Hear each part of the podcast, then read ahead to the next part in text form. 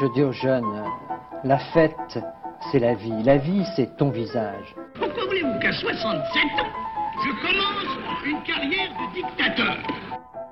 C'est que vous êtes un homme du passé. C'est ce qui m'a frappé. Vous êtes un homme qui est lié au passé par toutes vos fibres.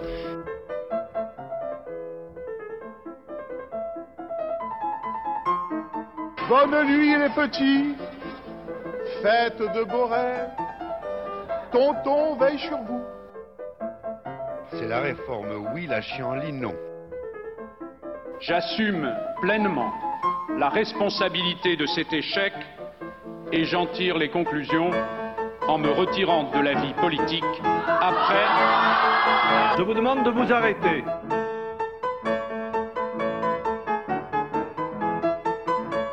J'ai décidé de dissoudre l'Assemblée nationale. Bonjour à tous et bonjour Denis. Salut Asger. Alors bienvenue dans cette nouvelle émission d'Escapade. Au ce soir au programme. Un sujet incontournable qu'on ne pouvait pas contourner en faisant une émission politique. Le jour de gloire est arrivé mes amis. Nous allons parler de Bernard Tapie. Ah Bernard Tapie. Non, Merci beaucoup. ah bah non, non, bah non. Mais Bernard Tapie, non mais... Ça va. Alors, en fait, ce petit, euh, petit homme est né pendant la guerre, le 26 janvier 43 à Paname, précisément, Bernard, euh, lors de la déclaration de l'état civil. D'une famille euh, populaire, son père est d'abord ouvrier ajusteur-fraiseur, euh, lecteur de l'humanité, et eh oui. Euh, puis patron de PME. Sa mère, Raymond de Nodo, est tête soignante. La famille s'installe en banlieue nord de Paris. Ils sont à deux pas de la Courneuve. Bon, faut nuancer que deux pas ne veut pas dire y habiter, car la famille habite plutôt dans une banlieue où la vie est paisible, dans une ville marquée par l'aérospatiale et, et des avions d'affaires un peu louches, le Bourget. Il faut rappeler euh, pour l'époque que le Bourget ne ressemble pas aux autres banlieues. Elle n'est pas rongée par les bidonvilles et voit une classe moyenne, certes modeste, y vivre. Auprès de ses camarades de classe, le petit tapis est euh, ni timide ni complètement effacé. L'élève tout d'abord studieux et travaille pour faire partie des premiers de l'école. Plus tard, il prend goût pour le sport, son caractère se forge alors. Il est plus combatif, plus hargneux, plus agressif. Bernard délaisse petit à petit les études et devient plus agité, plus turbulent. Avec le sport, il montre clairement que c'est lui le plus fort, lui le plus rapide, que c'est le meilleur. La tactique tapis. Quelques années plus tard, sa mère, Raymonde, inscrit ses enfants dans des classes de musique. Elle veut absolument que ses gosses s'ouvrent au monde, se cultivent, s'élèvent. Le jeune homme Bernard progresse rapidement, il se passionne pour les, pour les instruments, le chant, les mots. L'individu à l'oreille et la voix chante à longueur de journée et imite Distel et autres chanteurs de variété.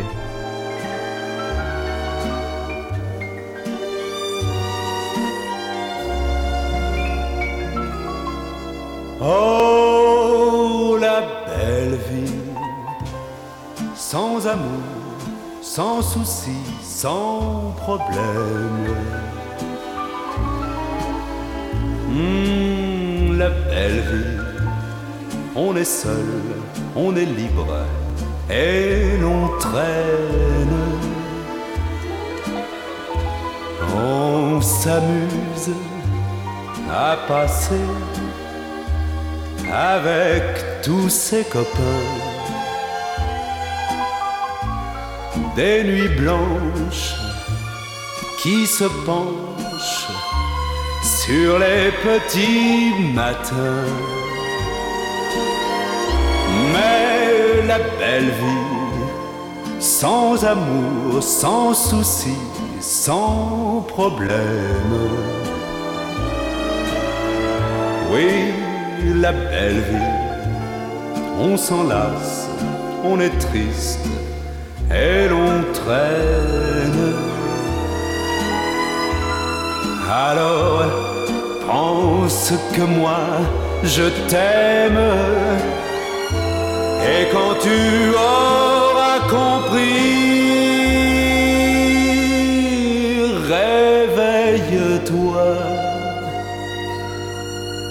Je serai là pour toi.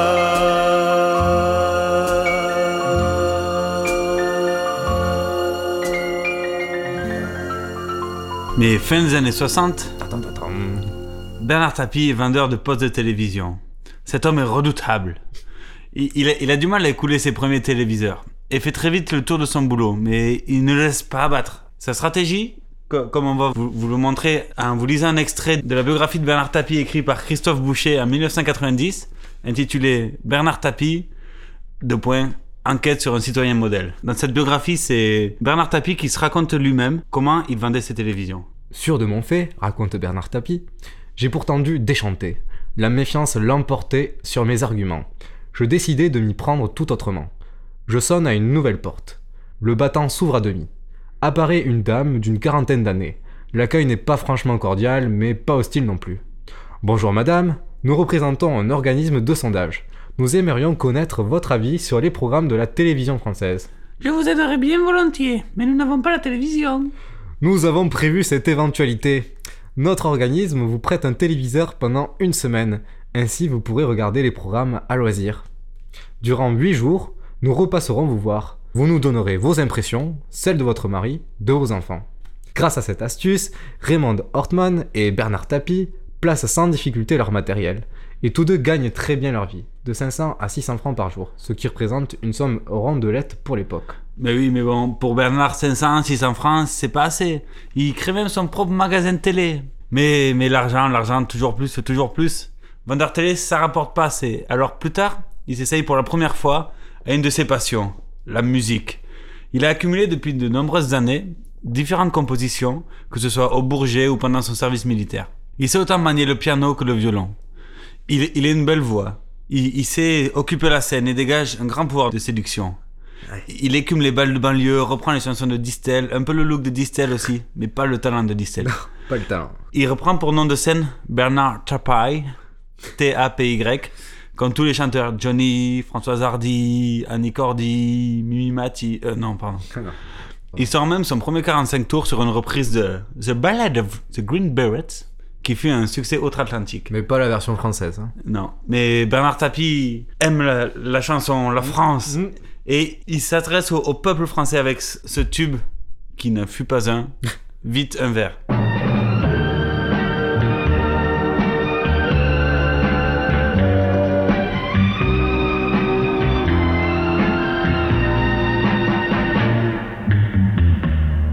Lorsque ce soir je suis rentré, toute ma vie s'est écroulée.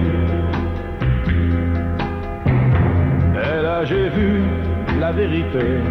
Avant d'entrer, j'aurais dû frapper. Pour moi je n'ai plus qu'un souci, c'est de partir très loin d'ici. Sûr qu'elle ne viendra pas avec un autre se moquer de moi. Donne-moi vite, vite un verre de ton vieil alcool qui bien souvent m'a réchauffé le cœur. Vois-tu ce premier verre me fera, j'espère, oublier le plus qu'elle m'a trompé. Déjà tu vois, je me sens mieux. Je n'ai plus de larmes dans les yeux. Elle a vraiment tous les défauts. Celui qui aime, tu parles d'un idiot. Quand tu verras son grand bonheur, durer seulement une demi-heure. Il comprendra, ce salaud-là, qu'avec ma femme, y a pas prochaine fois. Donne-moi vite, vite un verre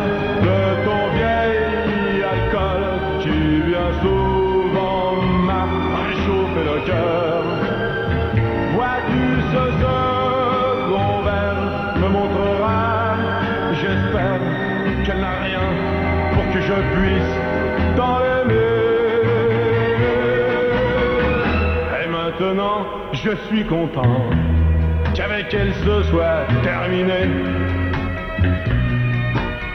Je vais pouvoir, tout comme avant, recommencer à bien rigoler.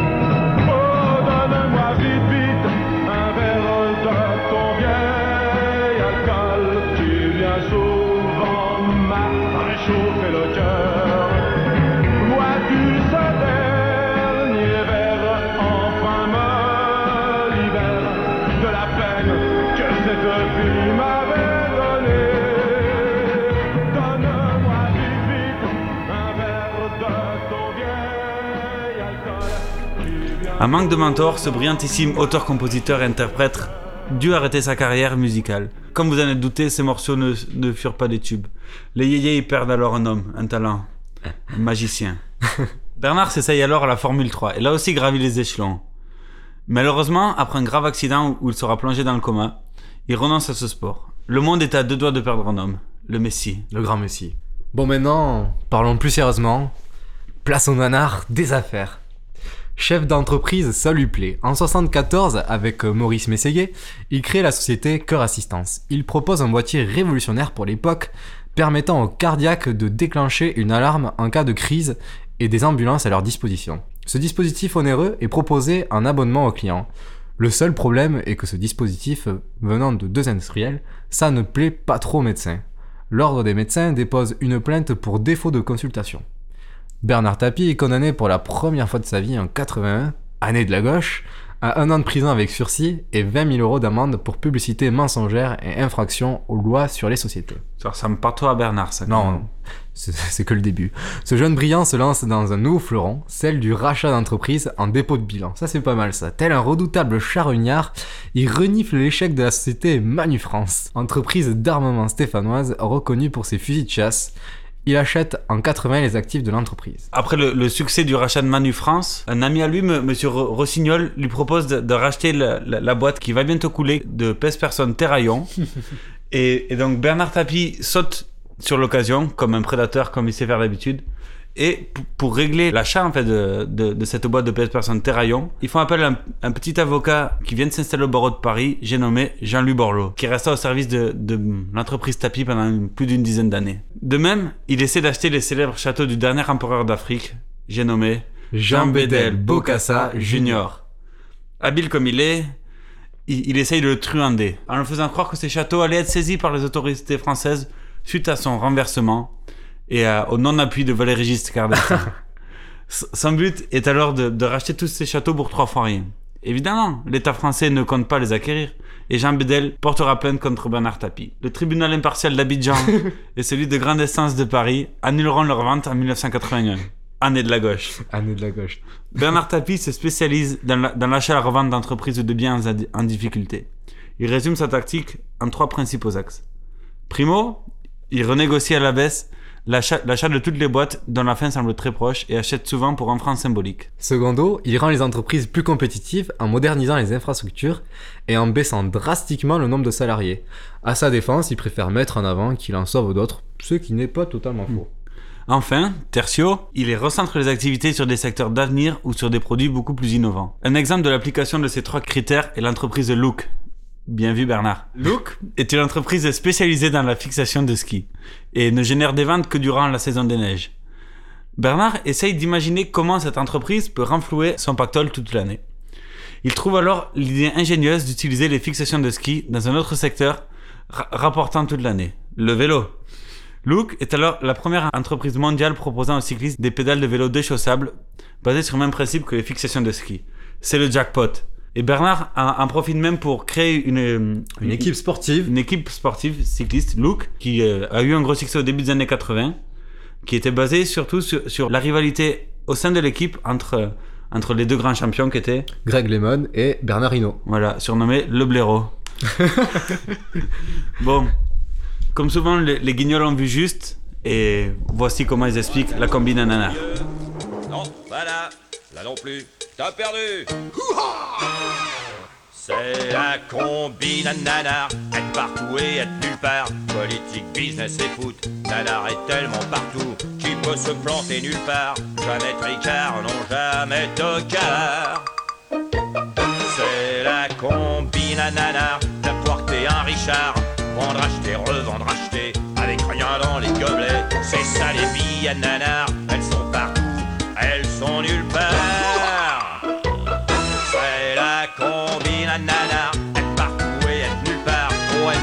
Sport fait l'hiver et télé, c'est la combine à nanar. Avoir sa trombine dans le canard, c'est l'entreprise à nanar. Fabriquer que du nanar, après les piles à nanar, après les pompes à nanar, la coupe d'Europe à nanar. Cet homme se fait autant remarquer dans le monde de l'entreprise, mais le devient de plus en plus auprès des Français. Ses interventions à la télé sont remarquées de par son charisme, sa franchise et ses miracles. Ses passages au grand échiquier du regretté Jacques Chancel à 7 sur 7 de la regrettée Anne... Non, ah non pardon, il est pas mort. De font un carton d'audience. Ce beau gosse devient personnalité française préférée. Il est même classé deuxième mec le plus séduisant derrière Alain Delon, excusez du peu. Sa carrière prend un tournant en 80 Suisse. Un- Quand même 80 Suisse. Pas en 70 belge, mais en 80 Suisse. Sa carrière prend un tournant en 1986. À la suite euh, du tube Réussir sa vie de 85 Non, non, c'est plutôt le ballon rond. Il allie sa passion de jeunesse, euh, le foot qu'il faisait dans sa banlieue pavillonnaire, et son aura de chef d'entreprise. Il accepte la proposition de la veuve de Gaston Defer, Encore un bel homme politique à la française. ancien maire, cédéiste à la mairie de Marseille, et prend la direction de, de l'OM, alors en grande difficulté en Division 1. Ce club n'est alors que l'ombre de son passé. Notez d'ailleurs que Bernard achète ce club pour la même somme que la majorité de ses acquisitions, c'est-à-dire pour un franc symbolique. Sa principale tactique est de recruter ou former de, de jeunes espoirs comme Barthez, Cantona ou Papin, et de les allier avec des, des expérimentés tels Tigana ou Giresse. Quel génie Marseille remporte chaque titre de D1 de 89 à 92. Lors de sa venue sur la planète Marseille, il côtoie très régulièrement les politiques locaux. Ils sont tantôt méfiants, tantôt craintifs, tantôt admiratifs par sa personnalité. Quelques années plus tôt, le libéral tapis se rapproche tout d'abord de ce cher Jacques Toubon, homme gâté de cadeaux politiques, mais ça, On vous a parlé durant la, la précédente émission. on vous, on vous renvoie, on vous renvoie. Tapis se rapproche du Rassemblement pour la République, Le RPR. mais le patriarche Charles Pasqua le refuse. En 87, c'est grâce à l'influent et pote à tout le gratin parisien Jacques Séguéla que Bernard Tapie rencontre le président Mitterrand. Celui-ci tombe sous son charme, son dynamisme et sa soif de réussite. Le président voit en lui un homme pouvant charmer la classe populaire tout en se débarrassant des ennemis politiques tels que Michel Rocard. Les cadres du PS, eux, sont moins enthousiastes, un peu plus dubitatifs de recevoir ce chouchou de Mitterrand, venu tout droit de l'idéologie libérale de l'entreprise. Dont notre euh, actuel président de la République. C'est vrai. Le, le parti proposera à, à Tapi la sixième circonscription des Bouches-du-Rhône, la plus retranchée à droite. Un beau cadeau. Beau cadeau. Mais Tapi ne se laisse pas abattre. C'est pour lui qu'un challenge de plus, et il est certain de pouvoir faire la différence. La bataille de ces législatives fait rage, et face au candidat UDF Guy Tessier, c'est une bataille très intense. Dans le premier temps, il est battu par le candidat de la droite. Cependant, des irrégularités sont constatées lors du décomptage Ouais, des comme, votes. comme par hasard. L'élection est alors à refaire. Début 89, dans un second round, cette fois Bernard Tapie remporte face à Guy Tessier avec 50,9% des voix. Le voilà élu de la nation. Et notons que pour cette deuxième élection législative, le suppléant de Bernard Tapie n'était autre que Jean-Claude Sherman, co-découvreur du sida. C'est magnifique. Ses idées politiques sont maintenant connues par tous les Français. Il a une particulière affection à démonter l'extrême droite représentée par le FN et par Jean-Marie Le Pen, revenu en grâce à la suite de la brillante idée politicienne de remettre la proportionnelle aux élections de 1986. Merci François. En 1989, l'immigration était déjà le débat d'une émission politique de TF1. Devaient être présentes toutes les principales formations politiques, mais toutes se désistent lorsqu'elles apprennent la venue du président du Front National. Bernard Tapie, soif de combat intensif, propose de faire un débat en tête-à-tête à ce sujet. En 1992, toujours au sommet de sa popularité, Tapie est nommé par François Mitterrand ministre de la Ville sur proposition de Bernard Tapie. Et oui, sur proposition de Bernard Tapie, car il voulait un ministère sur mesure. C'est chose faite, c'est le premier ministre de la ville de l'histoire de la République. Bravo. Mais Tapi est toujours plus ambition politique. En 93, malgré la, la plus, la plus grosse claque que la gauche n'ait jamais reçue à, à une élection législative, On ne cesse de vous le rappeler. et, et non sans déplaisir, Tapi est donc réélu député en 93, ma- malgré, malgré le tollé général de la gauche. En 94, il est élu au 5e ca- canton de la circonscription de Marseille, avec plus de 68% des- des voix. Un plébiscite. En 94, il, il ambitionne d'être député européen. Lui, son idéal, ça serait d'être premier ou deuxième sur la liste socialiste. Mais Michel Rocard ne peut pas blairer Tapi, et François Mitterrand ne peut pas blairer Rocard. En fait, il y avait que Bérégovoy qui pouvait blairer Tapie, puisque c'était les deux seuls ouvriers du gouvernement de Bérégovoy, justement. Mitterrand utilise Tapi pour plomber Rocard, et donc Tapi sur euh, conseil de François Mitterrand, prend la direction du mouvement des radicaux de gauche. Le MRG. Voilà. Et euh, fait 12% à la- aux élections européennes de 1994 sur la liste énergie radicale. Ils obtiennent plus de 10 députés, 14, hein, si ma mémoire ne flanche pas, dont Noël Mamère et Christine Taubira. Mi- Michel Rocard, lui, a fait 2% de plus que Bernard Tapie, Voilà. soit 14%. Il a toujours ma- mal vécu, comme il l'a expliqué par la suite, que de se faire torpiller euh, par la torpille Tapie envoyée par François Mitterrand. Voilà, pour lui, c'est une vengeance euh, surtout du président de la République. Bon, maintenant revenons à Marseille. Après les successives victoires de l'OM, des doutes planent autour de lui. Comment peut-il réussir? A-t-il une potion magique? En 1993, ces doutes deviennent réalité. Olympique de Marseille va disputer dans quelques jours sa seconde finale de Ligue des Champions, face au Milan AC. L'équipe doit d'abord disputer un énième match, somme toute banal, contre Valenciennes. Bernard Tapie son staff n'a qu'une seule crainte, avoir des joueurs blessés avant le match de tous ses rêves. Jean-Jacques Edeline, défenseur de l'OM, appelle le défenseur valenciennois Jacques Glassman et propose contre rémunération que les défenseurs de Valenciennes lèvent le pied, je cite, durant la rencontre. L'affaire éclata au grand public à l'été 93, soit après la victoire de Marseille 1-0 face au Milan AC en Champions League, sur un coup de tête divin de Basile Boli. Noël Legrette, alors président de la Ligue nationale de football, porte plainte contre X et le procureur de la République de Valenciennes ouvre une information judiciaire. Les enquêteurs découvriront enterré dans les jardins des parents euh, d'un joueur valenciennois le pactole de 250 000 francs. Euh, les jugements ont lieu euh, et Bernard Tapie sera condamné après appel à deux ans d'emprisonnement, dont un an ferme. Euh, comme tout détenu qui sait se tenir à carreau, il bénéficiera d'une remise de peine et donc fera seulement 8 mois au trou.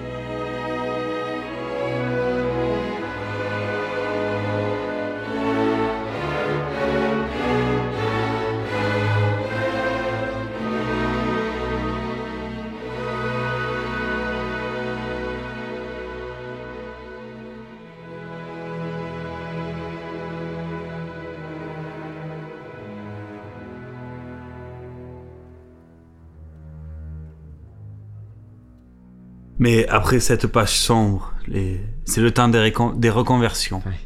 De la raison même. De la raison. Nanar revient à ses premières amours, qu'il n'a finalement jamais quittées. Je veux dire chanter et surtout faire l'acteur. Il apparaît en tête d'affiche aux côtés de Fabrice Lucchini dans Homme, femme, mode d'emploi de Lelouch, Claude, sorti en 1996. Euh, à l'état civil, euh, Claude Lelouch, c'est ça? C'est ça. Mais Et surtout mais surtout, en plus de, de sa carrière théâtrale dont il, re- dont il reprend le rôle de Jack Nicholson de Vol au-dessus de Nid Coucou au théâtre, C'est à noter. modeste, modeste, et s'ouvre la brillante décennie du commissaire Valence, Ah. diffusée de 2001 à 2008. Sur TF1. Toujours, toujours à la pointe. La première chaîne d'Europe. Bernard Tapie a, a- a toujours été un bel homme, hype, generous. Hype. En 98, il s'associe avec le rappeur à la mode Doc Gineco pour ce tube C'est beau la vie, écrit par Barbelivien, Deux personnes à la mode actuellement. c'est clair. Et, et dont l'intégralité des recettes est reversée à l'association Personnage, fondée par Lino Ventura, Monsieur Ventura. Ventura. qui lutte contre la mycoviscidose. On, on vous conseille d'aller voir le clip sur YouTube, car c'est tellement du grand art, du grand nanar, que passer ici seul le son serait enlever quelque chose de chef-d'œuvre. Ouais, non, je comprends. En tout cas, la première, euh, la première décennie du nouveau millénaire, c'est aussi celle du feuilleton Adidas Crédit Lyonnais, euh, avec le gouvernement français qui est dedans, etc. En fait, le truc, c'est que ce chapitre-là, rien que ce chapitre, voudrait qu'on y consacre une émission complète. Et, encore. De 2-3 heures minimum. Et encore. Étant donné que c'est impossible, quoi, de, de dire ça en, en quelques minutes et de démêler ce, ce sac de nœuds indémêlable, on vous renvoie à l'émission de France Inter, le cultissime Affaires sensibles du 7 novembre 2014, qui consacre une heure complète à l'affaire et qui explique et démêle bien ce, feuilleton politico-judiciaire. Un vrai polar signé Nanar. Chasser le naturel, il revient au galop. En 2009, Bernard Tapie, hors du monde des affaires depuis son incarcération, sort du terrier et devient actionnaire du Club Med à à peu près 30%. Voilà, mais il n'a pas, il n'a pas quand même la majorité et donc euh, bon, c'est un petit problème. hein, et Voilà. C'est pour ça que d'ailleurs c'est vendu aux Chinois actuellement. Puis, en 2012, devient actionnaire majoritaire du groupe R100 et, pr- et prend donc le contrôle de la majorité des journaux de PACA, à savoir Nice Matin, Var Matin, La Provence. Monsieur Hersan, qui euh, à la précédente émission euh, de Escapade, on souligne euh, ses relations un peu louches durant la Seconde Guerre mondiale. Vu que c'était en 2012, on lui soupçonnait même que ce soit une première étape pour la reconquête de la mairie de Marseille. Enfin, pour la conquête, car au final, Voilà. on ne l'a jamais conquise. Un tapis ambitieux? Non. Jamais. Mais trois ans plus tard, et malgré la nomination d'Olivier Mazerolle à la tête de la Provence, les difficultés continuent pour ces journaux, comme trop, trop d'autres journaux de la presse écrite. Mais c'est vrai. En tout cas, je pense pas que l'histoire soit avec Bernard Tapie totalement finie. On risque d'avoir euh, d'autres rebondissements et peut-être un retour en politique, qui sait. Enfin, en vrai. Espérons-le. En tout cas, sa femme avait annoncé que si jamais il revient en politique, elle la quitte. C'est vrai? Ah oui, il l'a dit, Ah. il l'a dit. Bon, maintenant on va passer sur ta partie, euh, sur ta partie Denis. Mm. Je pense que tu as, tu as, comment dire, c'est pas une ode, c'est, totalement l'inverse. c'est une critique, euh, c'est pas un manifeste à raconter. Que, que j'ai intitulé modestement 5 lettres de trop pour. Le disco. Voilà. On nous t'écoutons, Denis. J'aimerais vous partager une incompréhension qui peut se résumer en cette phrase. Comment est-ce possible, encore aujourd'hui, au XXIe siècle, que des gens sensés et raisonnables puissent encore écouter cet exécrable genre musical qu'est le disco Mais honnêtement, Jean-Michel, ne pensez-vous pas qu'il y aurait mieux qu'une musique des années 70, complètement dépassée, pour relever notre niveau mu- musical contemporain? Parlons peu mais parlons bien, mes Allez, amis, mes chers compatriotes. Loin de moi l'idée de critiquer les discophiles de la première heure, ceux qui ont grandi avec la fièvre du samedi soir, la- les, les pantalons pas de def, j'en passe et des plus pires. Mais regardons nous-mêmes, simple moldu. Ne gardons-nous pas un souvenir ému lorsqu'un compagnon ressort du placard un classique tragédie, Camaro, pour même pousser l'effort jusqu'à Mano Mais. Ah, c'est bien quand même. Ouais, et tu sais qu'ils ils sont toujours en train de tourner maintenant. Mais... mais la liste serait tellement longue et belle que je m'arrête ici. Objectivement, c'est musicalement catastrophique et lyriquement désespérant. Je ne blâmerai donc point ici nos malheureux aïeux qui ont déjà subi l'épreuve de grandir dans le contexte musical des années 80. Ma diatribe s'adre- s'adresse donc plus directement aux gens des générations suivantes qui ont eu la chance d'éviter ce marasme discographique mais qui de leur plein gré, de leur libre arbitre, se détruisent et nous détruisent les tympans à coups de disco. Le disco, c'est quand même des musiques kitschement kitsch. Et qui sont quasiment toujours les mêmes. À part quatre paroles en l'air qui diffèrent, écouter un album complet d'Abba, c'est faire un pas en arrière à la musique. D'Abba, on pensait qu'il n'y avait pas plus bas. Eh bien, s'il y a Patrick Hernandez. si l'on met de, de côté la, masculinisa- la masculinisation de la voix, ce sont les mêmes saintes horreurs. Et je pourrais rattacher à ce troupeau de moutons noirs de la musique la FN de Dalida, de Claude François, de Karen Cheryl. Bon, elle, c'est l'ensemble de sa carrière. Des Bee Gees pour, toutes leurs atrocités. Mais je préfère arrêter ici le cauchemar de, de cette énumération. Nom de Dieu, ce ce n'est pas parce que l'é- l'électro est un nouvel outil musical qu'il fallait en faire n'importe quoi, s'il vous plaît. Passons maintenant, si vous le voulez bien, au clou du spectacle. Allez, Allez, les paroles. Mes chers Brassens, Moustaki, Nino Ferrer, Gainsbourg et consorts que j'admire tant, de là où vous êtes, bouchez-vous les oreilles pour ce qui va suivre.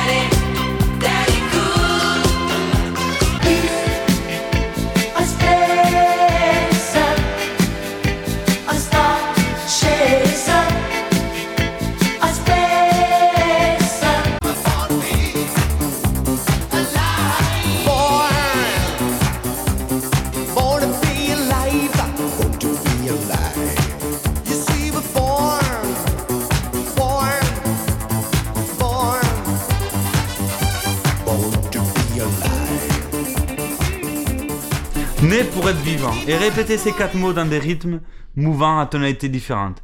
Et ça fait un tube, un tube basé sur du vide complet des nefs. et, di- et dire que ce bonhomme doit vivre depuis 79 des droits d'auteur de ceci. c'est pas faux. Et de ses apparitions mensuelles dans un show de Patrick Sébastien ou un de ses confrères. et toutes ces personnes qui perpétuent et font sans cesse revivre un mauvais passé musical toujours autant non renouvelé. Mais rien que pour ce coup de génie, ce, coup- ce coup de génie fait au système, sy- système qui vous entretient grassement alors que vous lui avez donné que 4 minutes de votre vie, je vous salue, monsieur Hernandez.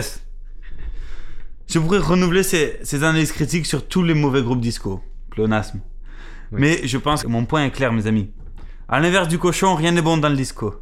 Un seul point leur est commun. Les deux puent et permettent de faire passer les fruits pourris.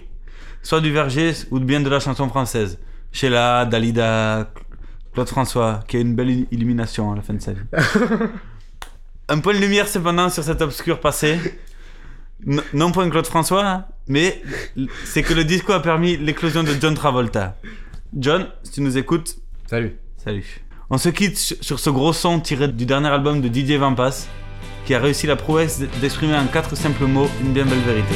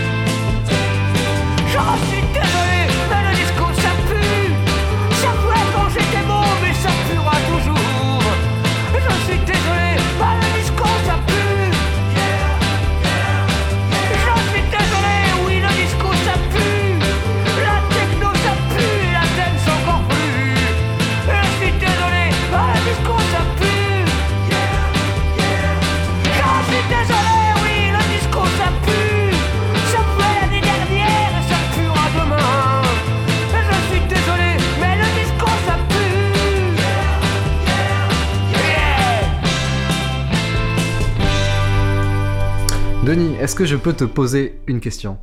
Même deux si tu veux. Commençons par la première. Vas-y. On verra s'il y en a une deuxième. Est-ce que tu as déjà dansé sur du disco? Oui. Deuxième question. Comment ça s'est passé? Sous. Merci Denis.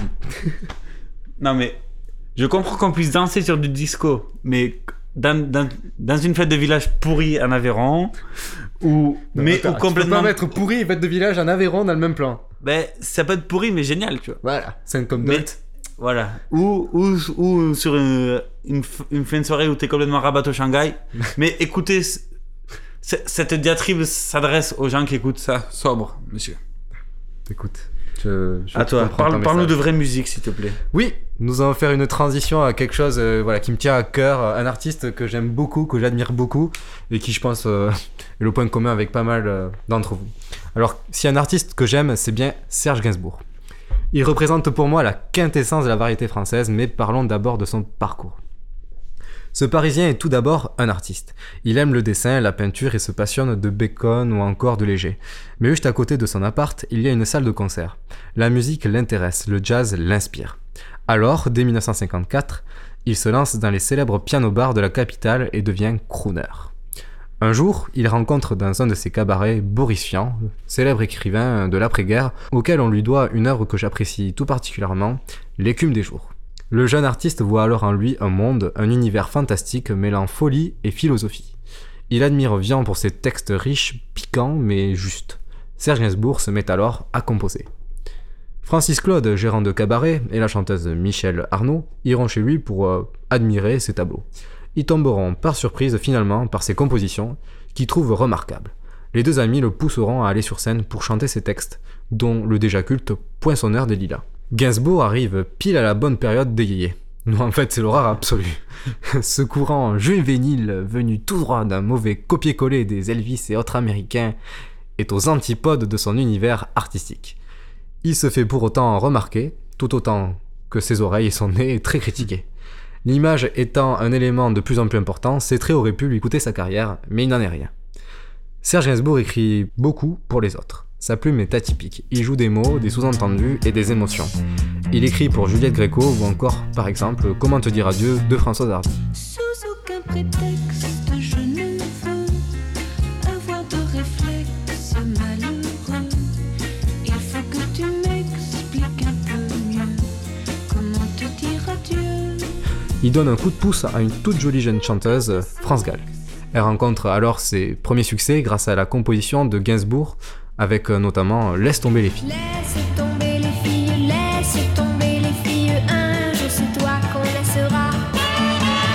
Laisse tomber les filles, laisse tomber les filles, un jour c'est toi qui pleureras. En 1965, elle représente la France à l'Eurovision, et tout naturellement, Serge compose le titre. La chanson est alors Poupée de cire, poupée de son. Elle remporte brillamment ce concours devenu euh, ce que vous en savez. Spécialité française? Je ne crois pas. Notons par ailleurs qu'il écrit les magnifiques sucettes à Alanis. Euh, je ne vous apprends rien si je vous dis que France Gall l'a chanté à pleine voix, sans rien comprendre aux paroles.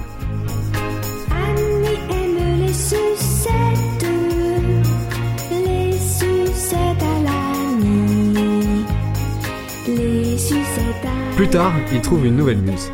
Icône mondiale, représentante de la beauté, symbole de la sensualité, Brigitte Bardot, alors au plus haut de sa carrière, tombe sous le charme de, Gainsbourg. Sa première chanson sera les magnifiques Initials PB. Elle ne porte rien d'autre qu'un peu d'essence de guervin dans les cheveux.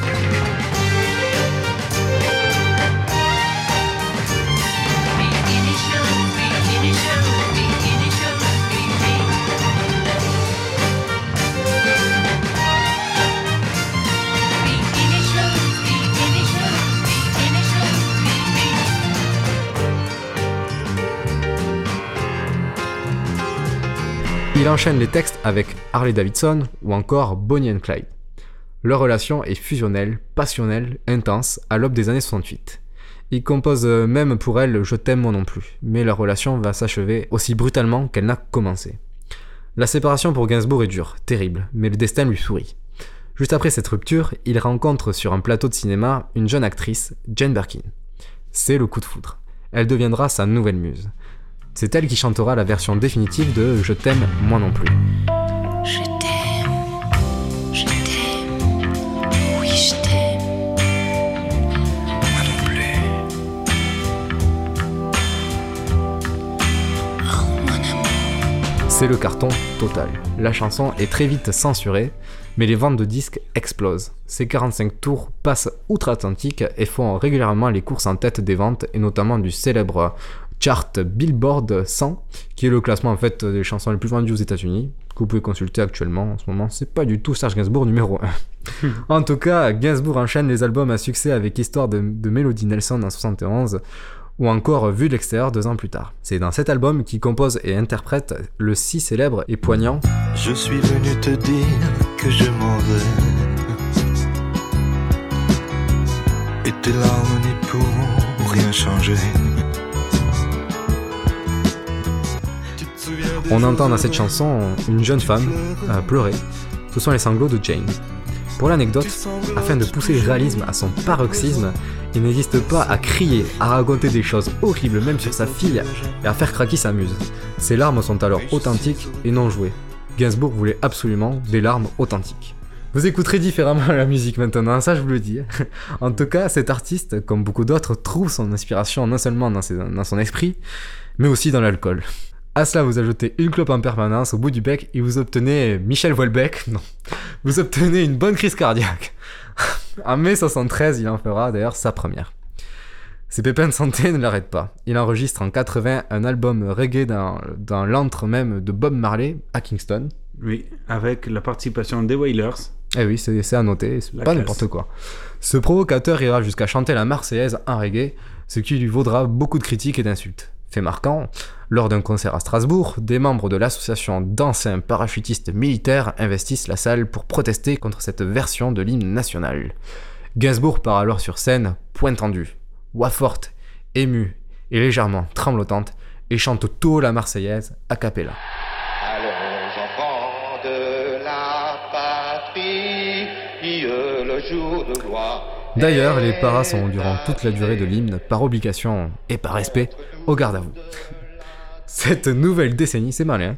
cette nouvelle décennie est marquée par le retranchement de Gainsbourg vers Gainsbar. Il passe euh, bon nombre de soirées, de nuit au comptoir de bar et autres boîtes de nuit. Toujours dans l'esprit provoque, il compose Lemon Incest et co-interprète avec sa toute jeune fille Charlotte. Elle est alors âgée de 12 ans. Les paroles racontent l'histoire d'un père épris d'amour fusionnel avec sa fille. Le texte est sulfureux et tend à ambiguïté. Le clip en est de même et va exposer au grand public sa jeune Charlotte. Une fois de plus, la chanson rencontre une critique vive. En 90, il trouve sa dernière muse, Vanessa Paradis. Les paroles sont dures à accoucher. La jeune Vanessa est exigeante et ne veut pas se faire berner par des paroles aux moult sous-entendus comme c'était le cas avec France Gall. Elle veut s'affirmer. Elle, à l'époque, la nunuche avec son taxi. Elle rejette très souvent les textes de Gainsbourg, ce qui est un don de l'agacer. Il y a deux doigts d'arrêter. Lors d'une cérémonie des victoires de la musique, ses confrères remettront à l'artiste, à la santé plus que fragile, une victoire de la musique d'honneur. Vanessa Paradis interprète pour l'occasion La Javanaise. Cette performance sera alors remarquée et toucheront au plus profond Serge Gainsbourg, les larmes aux yeux, montant sur scène pour finir avec elle la chanson. Rentré chez lui, il se remettra à écrire et encore à écrire d'un seul tenant, pour sa muse, mais cette fois-ci euh, différemment. Il écrira l'un des plus grands succès de la carrière de, de Vanessa Paradis, Tandem. La chanson sera aussi le dernier succès de Gainsbourg, neuf mois plus tard, il s'en alla. Je finis cette chronique par une chanson sortie en 69. Un érotique. Une chanson écrite lorsque Gainsbourg n'avait encore pas pris le dessus sur Gainsbourg. Cette chanson, un peu folle, mais intense, un peu enfantine, c'est Elisa. Elisa, Elisa, Elisa, saute-moi au cou. Elisa, Elisa, Elisa, cherche-moi des poux. Enfonce bien tes ongles et tes doigts délicats dans la jungle de mes cheveux. Elisa, Elisa, Elisa, Elisa, saute-moi au cou. Elisa, Elisa, Elisa, cherche-moi des coups, fais-moi quelques anglaises. Et l'arrêt au milieu. On a 13, 14 ans à nous deux. Elisa, Elisa, Elisa, les autres on s'en fout. Elisa, Elisa, Elisa, rien que toi, moi, nous, t'es 20 ans et 40. Tu crois que cela me tourmente, oh non, vraiment, Elisa.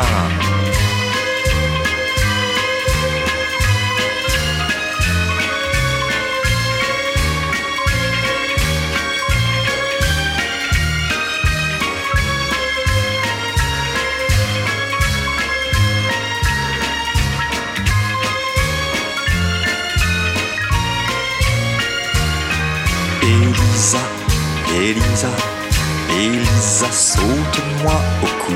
Elisa, Elisa, Elisa, cherche-moi des coups. Enfonce bien tes ongles et tes doigts délicats dans la jungle de mes cheveux, Lisa.